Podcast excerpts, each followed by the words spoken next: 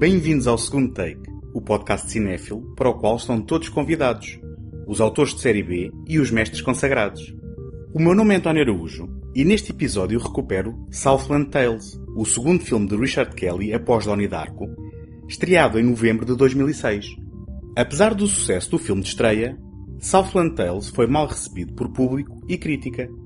Passados 10 anos, será um filme incompreendido ou o desastre que foi apontado na altura?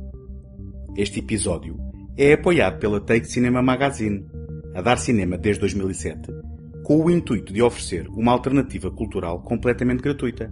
Em take.com.pt encontram críticas, artigos, passatempos, trailers e todos os números editados da revista.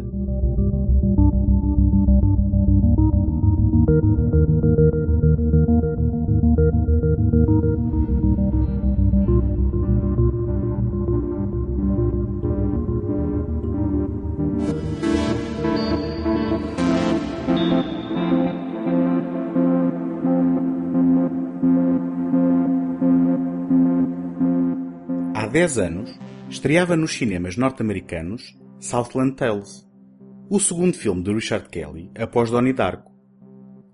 Numa reação ao estado do mundo na sequência do 11 de setembro de 2001, da subsequente guerra ao terrorismo e da implementação de políticas duvidosas pelo governo norte-americano, o jovem autor desenvolveu um ambicioso projeto multiplataforma que prometia muito. Mas aquele que podia ter sido o seu momento de glória a exibição do filme na competição do Festival de Cannes tornou-se no seu maior pesadelo.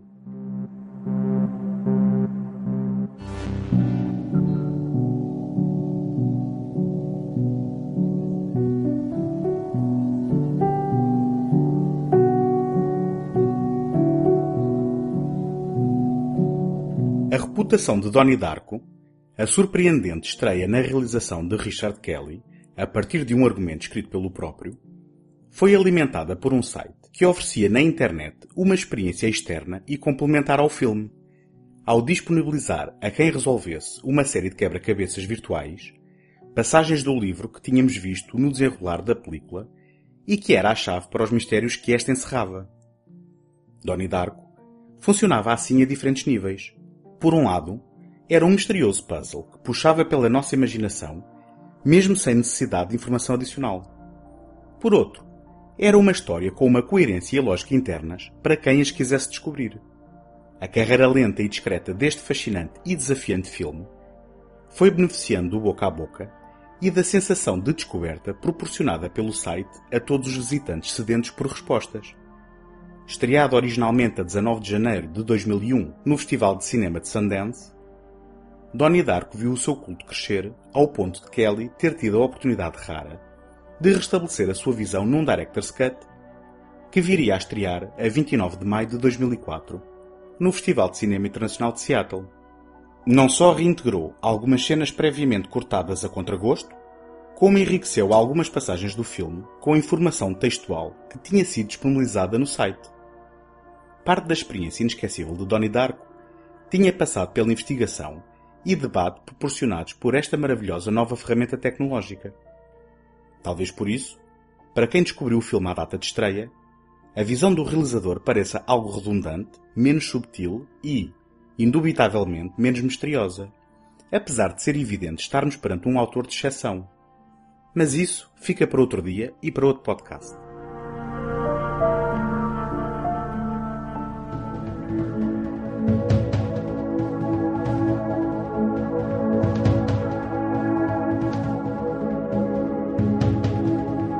Para o filme seguinte, a difícil segunda obra depois de uma aclamada estreia, Richard Kelly abriu o livro e lançou-se num projeto ambicioso. Inicialmente escrito com o objetivo de ser uma sátira a Hollywood, Southland Tales tomou outro rumo na sequência dos atentados terroristas de 11 de setembro de 2001, bem como das suas repercussões políticas e sociais. Depois de rever o argumento à luz do combate ao terrorismo travado pela administração de George W. Bush, e de algumas das suas políticas como a lei patriota, Kelly afirmou ter escrito uma grande comédia negra influenciada por títulos tão dispares como o filme noir O Beijo Fatal, realização de 1955 de Robert Aldrich, Pulp Fiction de Quentin Tarantino Brasil, O Outro Lado do Sonho, de Terry Gilliam, e Doutor Estranho Amor, de Stanley Kubrick. Para juntar ao já recheado caldeirão de referências, adiantou ainda tratar-se de um híbrido estranho das sensibilidades de Andy Warhol e Philip K. Dick. Quando percebemos que tentou lidar com uma série interminável de temas, como o apocalipse, a religião, a divisão partidária dos Estados Unidos da América, a cultura popular, a indústria de entretenimento, a pornografia, a vigilância dos cidadãos pelo Estado, as liberdades civis, os conflitos no Médio Oriente, a física quântica ou a procura de fontes de energia alternativas, percebemos que Kelly arranjou para si próprio uma bela maneira de aumentar as expectativas sobre o seu filme e uma boa dose de lenha para a sua própria fogueira. Na senda de repetir a experiência multiplataforma de Donnie Darko, Southland Tales foi planeado como uma experiência interativa de nove partes, com as primeiras seis partes a serem constituídas por outras tantas novelas gráficas de 100 páginas, que seriam publicadas num período de seis meses até ao lançamento do filme, constituído pelas três partes finais da narrativa. Também foi desenvolvido um site para interagir com as novelas gráficas e o próprio filme. Entretanto, a ideia de seis novelas gráficas foi reduzida a três, escritas por Kelly durante as filmagens da película e ilustradas por Brett Welderly. Os três volumes, mais tarde compilados num só tomo, Southland Tales The Prequel Saga, são Part 1, Two Roads Diverge, lançado a 25 de maio de 2006, Part 2, Fingerprints, lançado a 15 de setembro de 2006, e Part 3, The Mechanicals, lançado a 31 de janeiro de 2007. Os três capítulos que concluem a história constituem então o filme e são Part 4 Temptation Waits, Part 5 Memory Gospel e Part 6 Wave of Mutilation. O sucesso da película assentaria não só na sua execução, como na forma como o autor conseguiria com sucesso contar uma história contida em si própria que é, ao mesmo tempo, a conclusão de um épico de maiores dimensões que a maioria dos espectadores no cinema não conhece.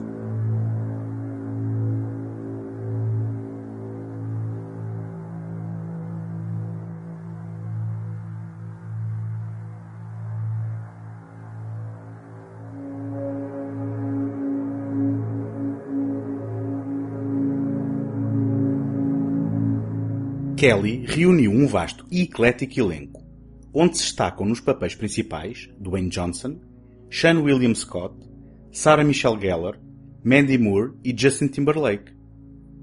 Contando com Moby para a composição da banda sonora original, recheou o filme de músicas de populares bandas tais como Pixies, Jane's Addiction, Muse, The Killers, Blur ou Radiohead.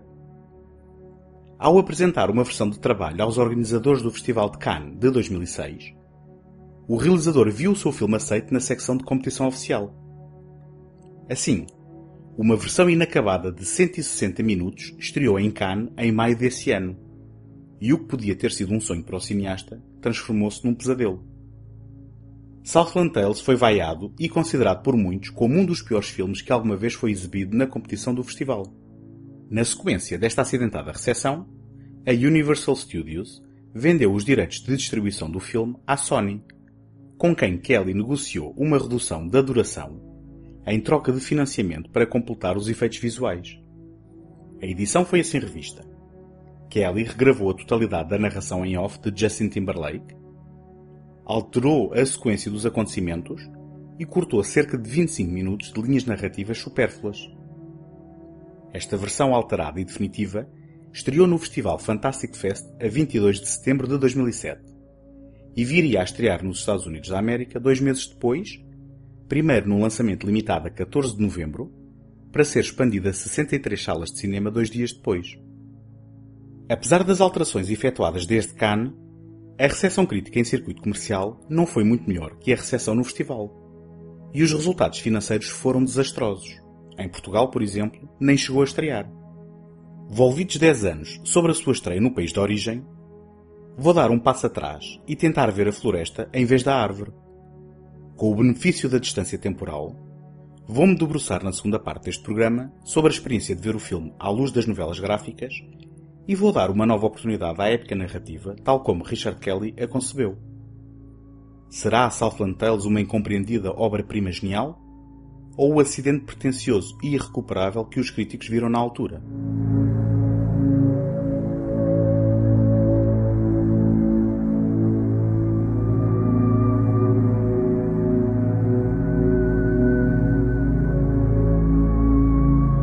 Gostaria de partilhar convosco como me podem ajudar para vos continuar a oferecer este programa todas as semanas. Ter visibilidade no iTunes é uma componente muito significativa para o sucesso de qualquer podcast. E, para isso, conto convosco para lá deixarem uma classificação positiva ou uma avaliação escrita. Nem imaginam a importância do vosso contributo com este simples gesto. Em segundotake.com podem subscrever o programa em qualquer plataforma ou sistema. Também lá encontram o arquivo de todos os episódios e todos os contactos sociais, caso queiram deixar uma palavra.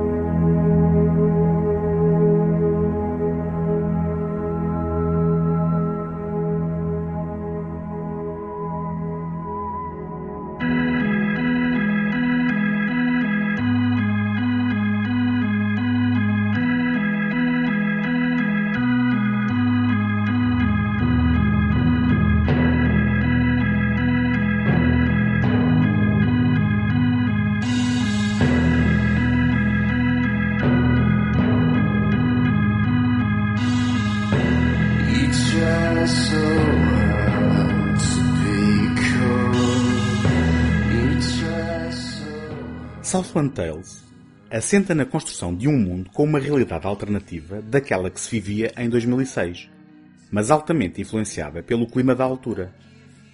Na sua história recente, a 4 de julho de 2005, duas cidades do Texas, El Paso e Abilene, foram destruídas por ataques nucleares simultâneos que provocaram uma catástrofe de proporções inimagináveis, enviando os Estados Unidos para um estado de anarquia e histeria bem como dando início à Terceira Guerra Mundial, travada no Médio Oriente. A lei patriota de Bush foi expandida para fornecer autoridade a uma nova agência conhecida como US Ident, que mantém uma vigilância e censura constantes sobre os cidadãos, exigindo identificação por impressões digitais para acesso à internet, computadores e contas bancárias. Em resposta à recente escassez de combustível na sequência da guerra global, a empresa Trier encabeçada pelo inventor alemão Baron von Westphalen, projeta um gerador de energia inesgotável que é impulsionado pelo movimento perpétuo das correntes oceânicas, chamado karma líquido. Esta pode ser a solução radical para uma nova fonte de energia, pois através da transmissão do karma líquido para receptores portáteis, através da teoria de emaranhamento quântico, é possível a sua distribuição de forma permanente, tal como se transmite uma ligação Wi-Fi. Entretanto, Los Angeles, conhecida pelos locais como The Southland, é uma cidade à beira do caos, virtude do crescimento de uma secreta organização neomarxista que pretende destruir o capitalismo e destornar Deus. É neste contexto que as novelas gráficas têm início. A 30 de junho de 2008, Boxer Santaros, a personagem interpretada no filme por Dwayne Johnson, acorda no deserto do Nevada com amnésia não se lembra da sua identidade, de como foi ali parar, nem porque injeta no pescoço um líquido através de seringas que tem em sua posse. Boxer é ajudado por Fortunio Balducci e Kristen Now, Sarah Michelle Gellar, uma atriz de filmes pornográficos com queda para a poesia e ambição de se estrear no cinema sério e lançar uma carreira musical, bem como uma linha de produtos com o seu nome. Perante a ingenuidade de Boxer, convence-o que estão ambos a trabalhar no argumento para um filme de ação e mostra-lhe The Power, um argumento que escreveu. Entretanto, Ronald Taverner, Sean William Scott, que também sofre de amnésia, é convencido pelo pai a tomar o lugar do seu irmão gêmeo Roland, um veterano da guerra do Iraque, agora pertencente à UPU, Unidade de Pacificação Urbana, que descobriu uma conspiração governamental. Ronald mantém Roland escondido com medo de ser descoberto pelo governo e concorda em encarnar o irmão numa missão para destruir o US Ident. Boxer começa a ter sonhos misteriosos onde comunica com outras pessoas, incluindo Ronald, e a realidade começa a confundir-se com a ficção do seu argumento. Boxer, Krista e Ronald foram sujeitos a experiências conduzidas pelos Westphalen. Boxer aparentemente foi levado até Krista por causa das suas habilidades psíquicas. Depois de terem administrado karma líquido no sistema de Krista, hipnotizaram-na e fizeram com que ela lesse o livro bíblico do Apocalipse. Então, ordenaram que criasse um documento que detalharia os últimos três dias na Terra, imediatamente antes do fim do mundo. The Power é, na verdade, uma obra profética. O próximo passo para Boxer encarnar a sua personagem no guião, Jerry Cocaine, é deixar-se tatuar por uma série de símbolos religiosos de todas as fés do mundo. No final, a que sangrar sairá vitoriosa. Boxer é então apresentado como um Messias. Mas Boxer é procurado pela mulher Madeline, Mandy Moore, e pelos sogros, o senador Bobby Frost, em campanha para a vice-presidência dos Estados Unidos da América, e Nana May Frost, a responsável suprema pelo sistema US Ident. Entretanto, a general Tina MacArthur e Simon Theory, aliados da empresa Trier, investigam um corpo calcinado encontrado no deserto, exatamente onde Boxer acordou com amnésia. Os Westphalen, através da misteriosa Serpentine, ordenam que Balducci facilite o encontro entre Boxer e Ronald. O plano dos neomarxistas é colocar Boxer, em trabalho de pesquisa para o seu filme, a acompanhar Ronald numa das suas patrulhas e simular um assassinato envolvendo o famoso ator, de forma a atingir a campanha do sogro. O inconsciente Roland é assaltado por recordações de Pilot Abilene, Justin Timberlake, e da música All These Things That I've Done, pelos The Killers.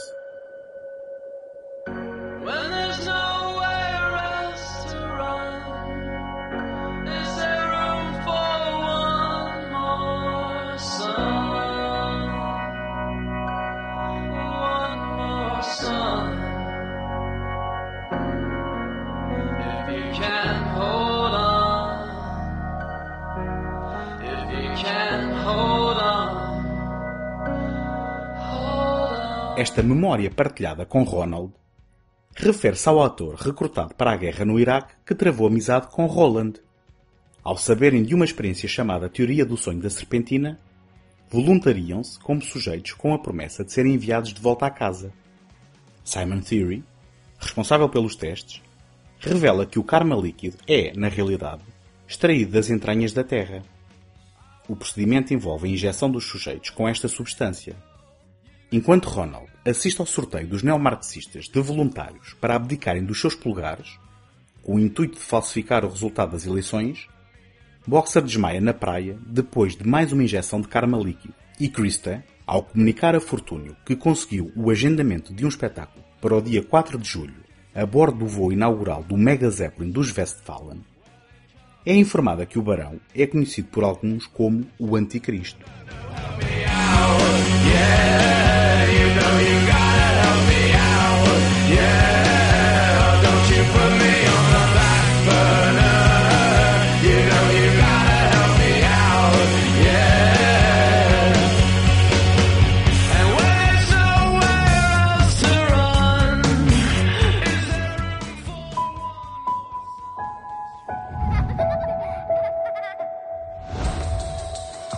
Tell you the story of the journey down the road not taken.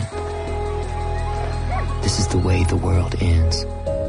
This is the way the world ends.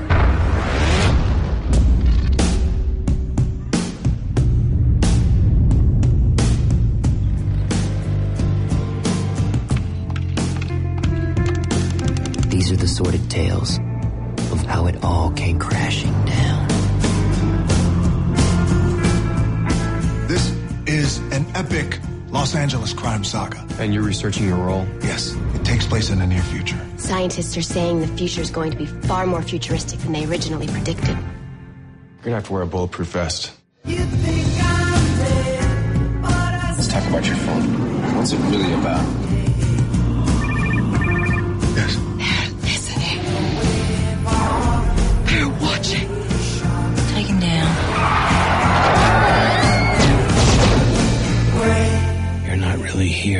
Look so scared, Mr. Centauros. The future is just like you imagine. Someone must be hiding it. Acreditem ou não, esta é uma versão simplificada das três novelas gráficas que precedem o filme Southland Tales. Uma das primeiras dificuldades de Richard Kelly é a construção deste universo para o arranque da película. Vamos ser realistas. Não se pode exigir aos patronos pagantes de um bilhete de cinema que cheguem com o conhecimento prévio de três livros inteiros de banda desenhada. Embora deva ter sido bastante confuso para a maioria, o facto do primeiro capítulo no filme ter a designação de capítulo 4. Assim, todos os conceitos que Kelly cozinhou na narrativa introdutória têm de ser literalmente explicados na abertura do filme através da narração de Pilot Abelin. O problema é que a caldeirada tem tantos ingredientes e a forma de Kelly contar histórias é tão oblíqua que a narração tem de voltar logo a seguir aos créditos iniciais, reaparecendo de quando em vez numa tentativa de esclarecer os espectadores. O arranque do filme é um assalto visual e sonoro que funciona como uma palestra onde Kelly tenta resumir todos os conceitos explorados ao longo de mais de 300 páginas, utilizando inclusivamente imagens retiradas diretamente dessas mesmas páginas num registro de infomercial, ao estilo de Paul Verhoeven em Robocop, o Polícia do Futuro e Soldados do Universo.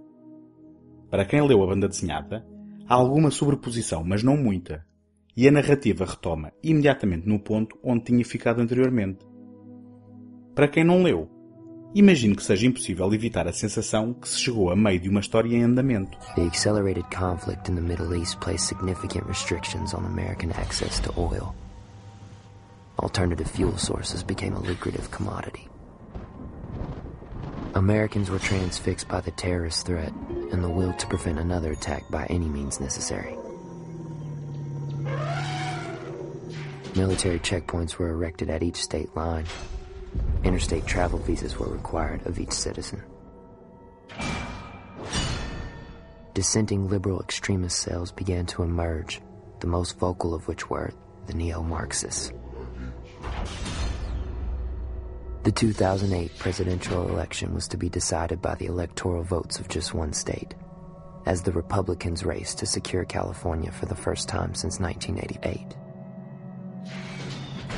On June 27, 2008, Boxer Santeros, a famous actor with ties to the Republican Party, vanished without a trace.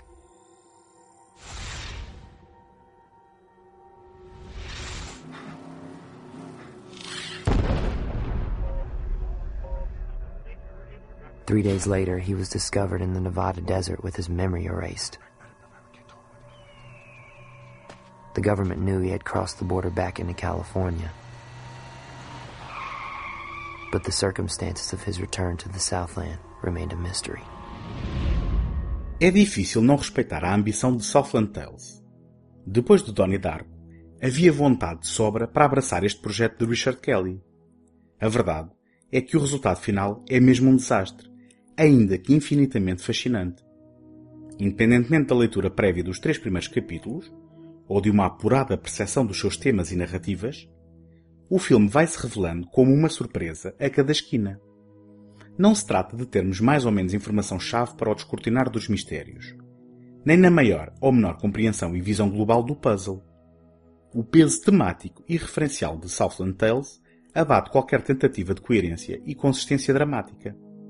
A narrativa desenrola-se como um mistério, mas sem que este seja a real preocupação do autor. E, quando percebemos que Kelly se refere ao filme como uma comédia negra, percebemos a real dimensão do tiro ao lado, pois o humor é escasso para não dizer inexistente, ou, no limite, o seu sentido do humor é impenetrável. Para complicar a questão, apesar do esforço dos atores envolvidos, as personagens não conseguem sacudir o estigma da caricatura. E, dada a sorte que lhes foi reservada, qualquer uma das personagens principais é uma agente passiva praticamente sem controle no seu destino e no papel que desempenha nos vários planos, premonições e ações que se desenrolam.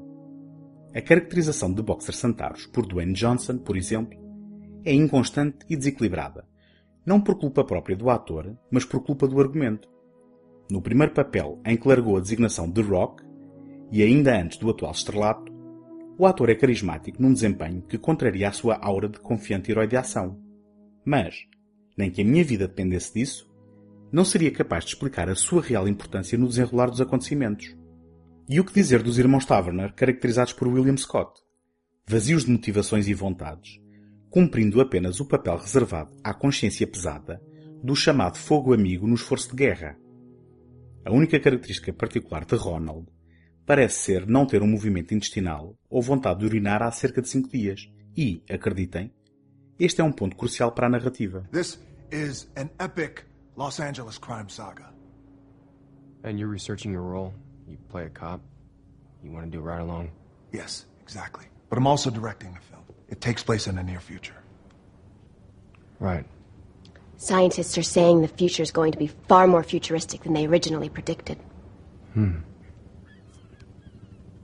The basic concept is this I play an LAPD cop who isn't who he seems.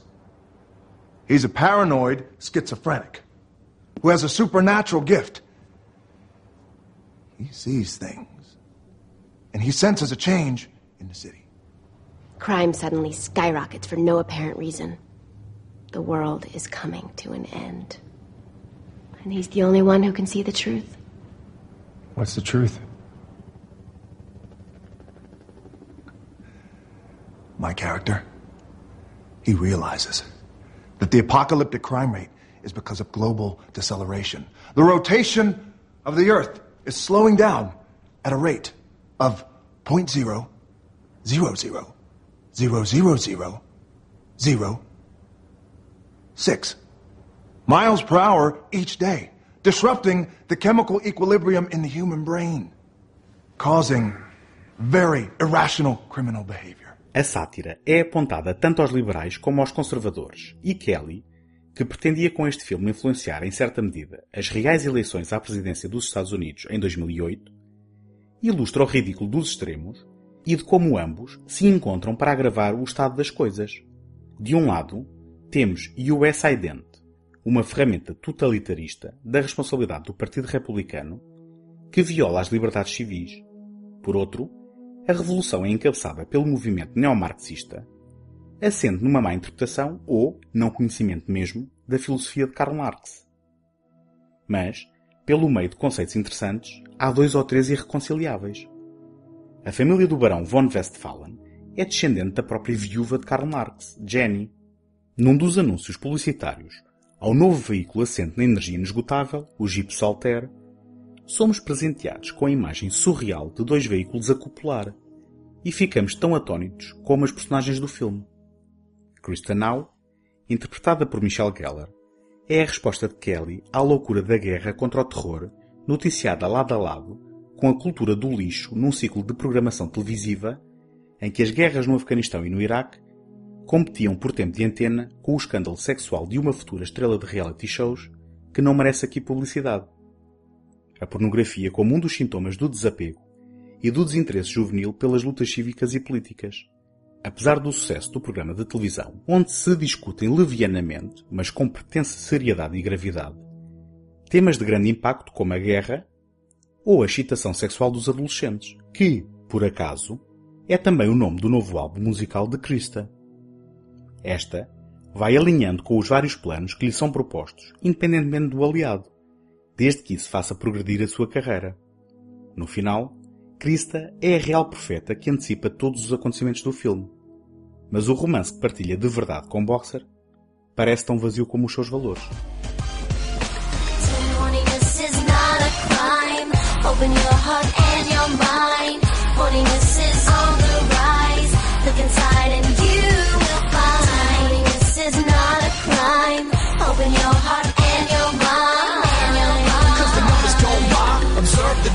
The nerds and shut up Columbine. Roland, let me ask you, what goes through your head when you sit behind the wheel?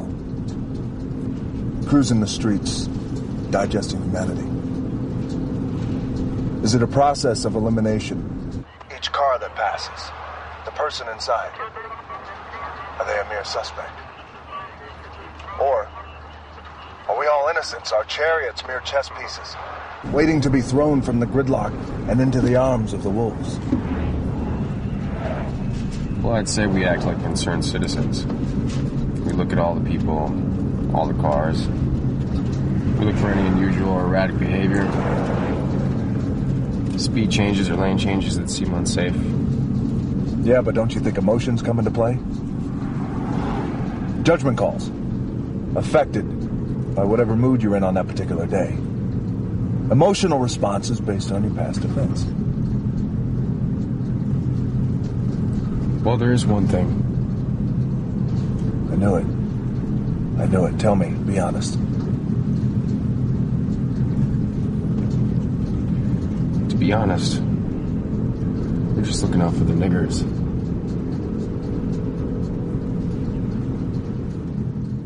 Southland Tales está recheado de referências, incluindo obras religiosas e literárias. Por exemplo, o sistema de energia de karma líquido é muito parecido no seu princípio a planos nunca concretizados de Nikola Tesla. Há um diálogo que invoca Vazio Infinito, um romance de Philip K. Dick, onde Taverner é o nome do personagem principal que sofre de problemas de identidade. Pilot Abelin cita constantemente as escrituras bíblicas do livro do Apocalipse ao narrar o filme. Os nomes dos capítulos fazem referência a músicas de Pixies, Moby e Garbage, enquanto que nas novelas gráficas é referenciado o poema The Road Not Taken de Robert Frost. The Hollow Man, poema de T.S. Eliot, é prevalente no tema apocalíptico do filme, numa variante irónica do texto. This is the way the world ends, not with a whimper, but a bang. If you should succeed, remember me, my love. Remember my name. I will. I. I want to suck your dick.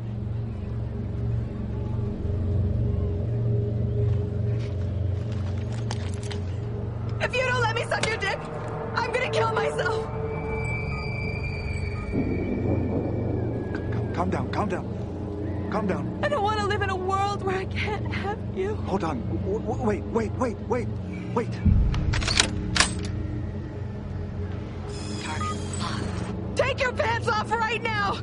Or I'm gonna pull the trigger.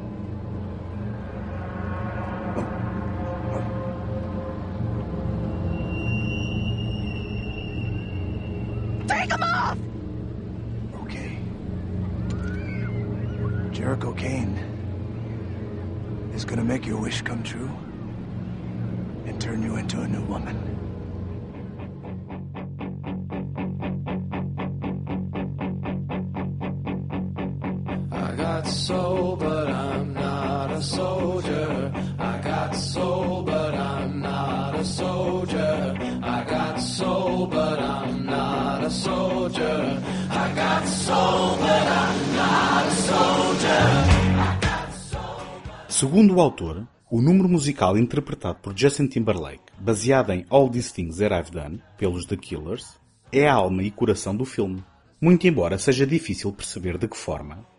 Além da ligação óbvia da letra da música, a temática antimilitarista da desumanização dos soldados enviados para a guerra, representada pela sua personagem. E este é mais um dos sintomas de uma receita onde os muitos e saborosos ingredientes não misturaram de uma forma consistente.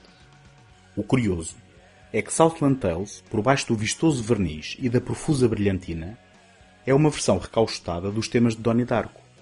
O complexo do Messias, prognosticado por uma obra de arte literária e colocado em marcha por uma disrupção no espaço e no tempo. Aqui, efeito secundário da extração de karma líquido do próprio coração do planeta, matando-o lentamente desemboca numa conclusão em que a expiação de uma personagem com os seus próprios pecados é literalmente exteriorizada e serve como uma porta para um final em aberto onde, estranhamente, num breve apontamento que escapará a quem não leu as novelas gráficas, a religião católica é apontada como a facção vitoriosa de uma guerra universal entre religiões. Mas qual o desfecho deste mistério? É este o fim ou o princípio de algo diferente? Vamos ter de nos contentar em não saber a resposta. It wasn't our fault. It wasn't our fault. Friendly fire. I forgive you. Friendly fire. I forgive you. Friendly fire. Friendly fire. I forgive you. Friendly fire. I forgive you. I forgive you. I forgive you. Revelation 21. And God wiped away the tears from his eyes, so the new Messiah could see out to the new Jerusalem. His name was Officer Roland Taverner of Hermosa Beach, California. My best friend. Apesar de imensamente frustrante, Southland Tales atrai e fascina pela audácia da sua visão. Richard Kelly sempre afirmou que era sobre o fim do mundo. É pena que aparentemente tenha terminado também a sua promissora carreira. O realizador continua orgulhoso do que considera ser o seu maior feito, chamando-lhe um filho incompreendido. Kelly só voltou a realizar o banal Presente de Morte em 2009. O seu projeto seguinte, Amicus, em pré-produção durante anos, foi cancelado em 2012 após a morte do ator James Gandolfini. Mas chamar ao seu segundo filme o seu maior feito é ter uma memória muito curta em relação à obra-prima com que se estreou na realização. Passados 10 anos da sua estreia, e dada a surreal situação política nos Estados Unidos da América de um ano para cá, parecia estar na hora de reavaliar Southland Tales. O seu autor afirma que a realidade se tornou mais estranha que o universo do seu filme, mas eu tenho as minhas dúvidas. Já este ano, Kelly prometeu para breve uma reedição do filme numa forma expandida. A acontecer, talvez possamos dar-lhe uma nova oportunidade. Se a sua narrativa coalescer e revelar uma obra perspicaz e consistente, temos um de dois cenários. Ou estamos perante um milagre, ou a nossa realidade tornou-se tão estranha que o futuro não será, com certeza, como alguma vez o imaginámos.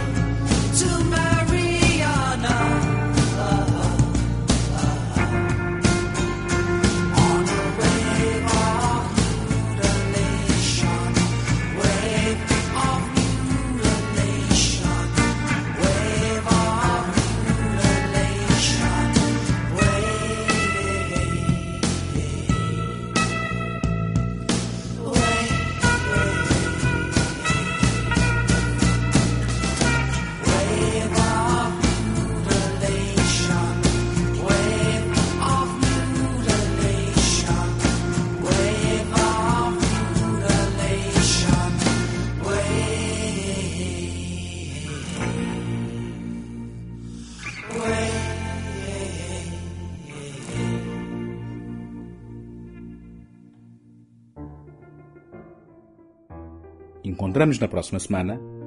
Até lá, boas fitas!